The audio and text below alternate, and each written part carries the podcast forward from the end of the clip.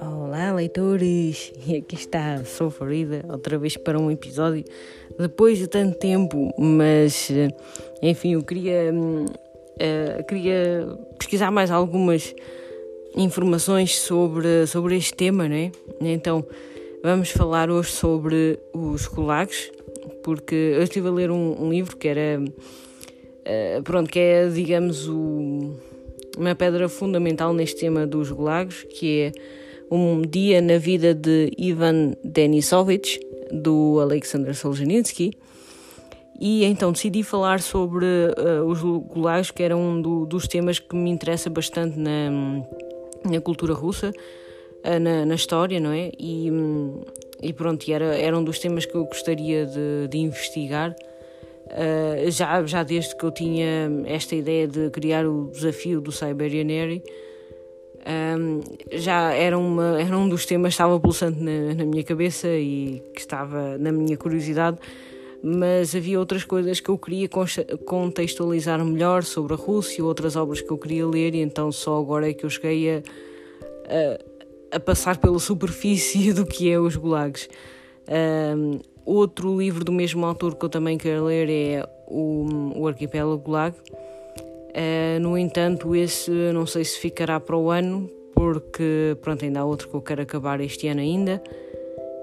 Um, e pronto, não é? Então vou, vou, dividir esta curiosidade que eu tenho sobre os gulags em uh, duas partes. E esta é a parte 1, em que eu vou falar um, uh, sobre uma introdução pequena do que é que é os gulags e depois a parte 2 será então quando eu ler o Arquipélago Gulag, então será os Gulags parte 2. Então esta é a parte 1, um, onde uh, vou dar uma pequena contextualização do que são os Gulags para podermos também uh, perceber o que é que é este livro uh, que retrata um dia na vida de um prisioneiro. Enfim.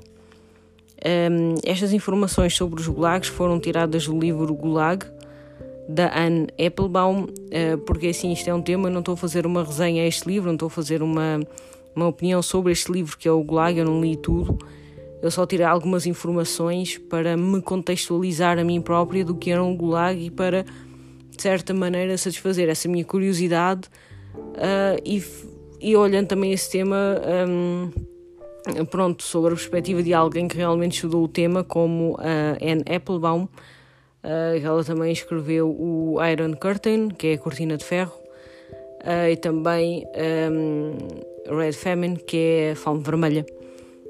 E fala sobre pronto, a fome na Ucrânia, no tempo do Stalin, enfim, também tenho muita curiosidade sobre esses livros. E então eu tirei algumas informações para saber o que eram os gulags, neste caso. Uh, mas não, ainda não li o livro todo, ainda não cheguei a isso, e pronto, talvez então seja a outra segunda parte seja sobre esse livro e o Arquipélago Lag, não sei, ou será a parte 3, enfim. Um, mas pelo menos esta parte 1 será uma, uma introdução uh, e todas as informações que eu tirei um, foram do, do livro dela, no caso, aquilo que eu vos vou falar agora, sobre esta pequena contextualização. Um, então, o Gulag é um acrónimo, que é pronto, uma palavra que significa campo administrativo principal, ou como a Anne Applebaum escreveu, Main Camp Administration. Hum, pronto, esta é, digamos, uma tradução livre que eu consegui passar para vocês, né? Uh, e então esse acrónimo é no idioma russo significa isso, não é? É que é o campo administrativo principal. Um, então esta palavra acaba por ser o símbolo do sistema escravocrata soviético. Uh, o sistema de escravatura é, é o mesmo que foi feito, sei lá, em várias uh, culturas, civilizações. Um, foi feito fizemos nós portugueses já há quantos anos atrás uh, que fizemos este, este sistema também e o sistema que, que pronto é, é interno, ou seja, nós na, na, época fazíamos isso com outras etnias, não é? uh, e também todas as outras civilizações também o fizeram com outras etnias.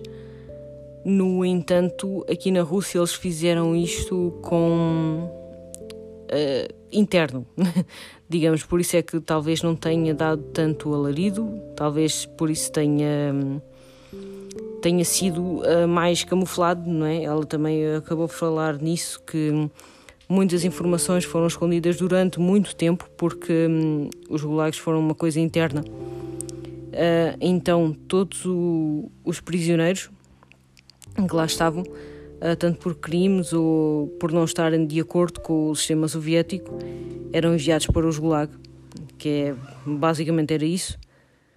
Uh, o que era também uma forma de intimidar o, intimidar o povo para que ele não se revoltasse contra o comunismo, contra o sistema, ou, ou até, talvez até contra o, o o que pronto, era um pouco estranho, não é? Mas Uh, o que foi, foi mais para não, não se revoltarem contra o comunismo, uh, que houve muitos presos políticos na época e na época do czarismo eles não fizeram essa questão dos presos políticos. Uh, mas durante os regimes do Lenin e do Stalin um, houve sim muitos presos políticos, nesse caso. Então, um, os Gulag incluíam trabalhos forçados, eh, de brigadas operadas na, na Sibéria eh, e também depois mais tarde noutros campos, eh, noutras, noutras localidades, desde o século XVII até ao início do século XX. Eram campos de trabalho, campos para criminosos políticos, eram campos de punição, eram também campos femininos, campos para crianças e campos de transição. Uh, então, diga-me então qual será a diferença entre estes campos e os campos de consideração da Segunda Guerra Mundial, um, pelo que me pareceu até agora, não muita. Uh, no entanto, sempre me deu aquela curiosidade porque aqui os campos de concentração alemães eram, foram tão conhecidos e uh, tiveram muito mais, uma dimensão muito maior. Uh, isto porque os campos de concentração eram dedicados a maioritariamente a judeus e, no entanto, também para outras etnias e para outros fins, mas eh, principalmente eram para, para os judeus e eles foram feitos de uma forma massiva internacional, claro, o que acaba por chamar mais a atenção e neste caso da Rússia acaba por ser mais uh, uh, mais uh, incriminado, mais também não sair tanto a olho porque a maioria dos campos eram na Sibéria onde não ia ninguém né? é basicamente inabitável. Depois eles começaram a aumentar desde que hum, o Lenin esteve lá, desde a Revolução. Eh, eles já existiam desde a Rússia czarista, mas começaram a, a, crescer mais com Lenin e com Stalin. Uh, e, e, pronto, foram muitas informações, foram camufladas, foram protegidas uh, nesse sentido para que não soubesse o que estava a, passar na Rússia, de certa maneira. Enfim, uh, eram parte de um sistema soviético, uh, como quando ele se formou, ou seja, o, o Lenin já tinha enviado para lá algumas pessoas em 1918 e então aí a começaram realmente a ser os chamados presos políticos que estavam contra o sistema e, e pronto, não é? Campos para crianças também. Uh, nessa, nessa questão, não é? Uh, pronto, que é que, que, que, que, crime é que poderia uma, uma criança poder uh, cometido, não é? Uh, enfim, enfim, este é, é, é, pronto, é absolutamente terrível e uma das coisas que hum, levou também que estes factos fossem também acobertados é que eles foram aqueles que libertaram os campos um, os campos de concentração nazis, não era? E então, como eles foram, digamos, parte dos aliados e como também foram libertadores, de certa maneira, então ninguém queria ouvir falar uh, mal desse sistema que acabou por libertar um, a Europa inteira de, dos crimes nazis. E então, essa foi uma das razões históricas um, para o facto de muita informação ter sido acobertada e não ter sido falada durante muitos anos também. Enfim, uh, foi, é por isso é que os campos uh, nazis são tão popularizados e este acaba por não ser tanto. Então, em 1929, Stalin usou o mesmo conceito para acelerar a industrialização e então, pronto, os campos aumentaram cada vez mais. Ou seja, o mesmo conceito para foi para acelerar a industrialização do país e descobrir os recursos naturais da Sibéria. Ou seja, os gulags não diminuíram durante a Segunda Guerra Mundial, eles aumentaram muito em 1930, pronto, anos 30, e atingiram o seu máximo nos anos 50. Ou seja, eles continuaram na Segunda Guerra Mundial e ainda para além da. Enfim. Um, os prisioneiros dedicavam-se uh, maioritariamente a minério, a construção, um, a funções fabrilis também, porque era, era muito industrializado a maioria do, do, dos gulags na época do, do Stalin, ao cultivo também, porque também começaram a ir para outras. também começaram a abrir este, estes, estas prisões noutras, noutras áreas onde não eram tão desertificadas. Uh, e então também foi a construção de aviões e artilharia e armamento para o regime soviético. Então, os gulags, neste, neste aspecto, eles têm as suas próprias leis eles têm as suas próprias tradições, têm o seu código de honra, ou seja, para os preços que lá estão, têm a sua sociedade e até a linguagem também, têm um, uma própria linguagem que uh, só conhece quem lá esteve, uh, os prisioneiros deste, destes campos. E é nesse segmento que, que vem este livro. Uh, um dia na vida de Ivan Denisovich, o livro descreve o dia deste prisioneiro, do, do Ivan, no Gulag, porque hum, este Gulag, pronto, é no Cazaquistão, neste caso não é na Sibéria, uh, existiam vários e ele estava neste, no Cazaquistão. E, e assim, digamos, né, que ele a descrever.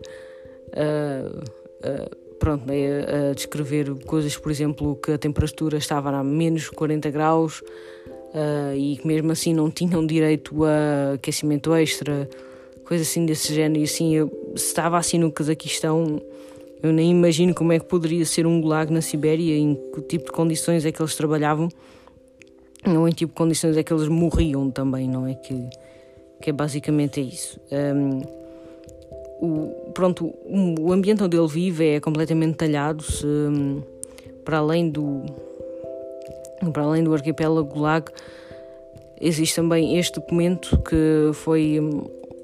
Pronto, esta obra foi uma das fundamentais. Foi uma das fundamentais na, na literatura russa porque ele descreve, o, o Solzhenitsyn descreve tudo detalhadamente, desde o que é que eles comiam, em que condições é que viviam, o trabalho que ele estava a fazer, o modo como socializavam com os outros reclusos, como uh, pronto, todo esse, a linguagem deles, a sociedade, muita, muitas dessas tradições e código de honra e tudo mais era uh, foi retratado aqui neste livro e ele fez neste pequeno livro que é um dia na vida de ele conseguiu transmitir bastante informação para quem está a ler. Então este este pequeno livro também passa-se durante então o governo de Stalin, foi quando o, eh, foi quando os gulags tiveram o seu maior apogeu e teve o seu maior crescimento, né? E este livro, como quase todos os livros de, da União Soviética e deste período, foi uh, publicado posteriormente, ou seja, ele foi publicado em 1974 em Paris pela primeira vez. E este autor esteve exilado da Rússia até 1994 o que é bastante normal porque que ele tenha sido perseguido, né? E uh, nos anos 70 também foi quando ele recebeu o Prémio Nobel para a sua obra. Uh, pronto, é perfeitamente normal que ele esteja, que ele tivesse estado exilado porque a maioria do, dos autores não poderiam publicar as suas obras uh, estando a viver na Rússia. E então, uh, em 1994, é que ele voltou para Moscou, né, depois de ter caído o muro de Berlim e todas essas coisas. Aí é que ele voltou para Moscou. Uh, e pronto, um, e é isto, não é? Eu espero que vocês tenham gostado desta pequena introdução ao que, ao que são os gulags. Uh, espero que vocês uh, queiram ler este livro. É, eu gostei bastante. Uh, foi, foi muito bom. Um, para além de saber ter realmente o documento do que é um dia na vida de, de uma pessoa nestas prisões, um, que era uma coisa que eu gostava de saber antes de pegar no, no arquipélago Gulag. Tenho aqui há muito tempo para ler, mas era. Eu gostava de, de ler este primeiro, ter esta pequena introdução e também do, deste o Gulag da, da Anne Applebaum. Uh, gostaria de ter esta pequena introdução antes uh, de ir mergulhar para este, para este grande livro do Solzhenitsyn. Uh, e aconselho bastante, se vocês ainda não, não tiveram contato com a, com a, leitura, com a literatura russa, é também uma, uma boa introdução uh, caso vocês o queiram fazer. E pronto, vai, vai entrar para uh, aquela lista dos livros pequenos para introdução à cultura russa. Este aqui vai entrar também, um, além do um, daquele do Tolstói. A vida de, de Ivan Illich, por exemplo, também é um bom uh, exemplo para começar na literatura russa. Um, por exemplo, Noites Brancas são um pouco. Uh, enfim, para mim não, não foi o, meu, o, melhor livro que eu li da literatura russa, ou não é assim que eu possa aconselhar muito. Uh, depende muito do, do, gosto literário de cada um, mas uh, esse não, não gostei muito. Mas sinceramente, este livro e uh, a morte de Ivan são, são dois dos eh, pequenos grandes russos que posso aconselhar a quem nunca leu literatura russa ou está curioso. Uh, também quem estiver curioso sobre este tema dos gulags é bastante interessante um, e pronto, eu também fui pesquisar este livro da Anne Applebaum porque um, às vezes algumas informações são erróneas que estão no Google ou que estão na Wikipedia, especialmente sobre o tema de gulag é? sobre o tema de coisas russas. E então, pronto, por isso é que eu fui ver antes este livro do que estar a ver alguma coisa que possa estar incorreta. Né? Então, uh, eu espero que vocês tenham gostado deste episódio e que queiram uh, ler também este livro. E pronto, tchauzinho!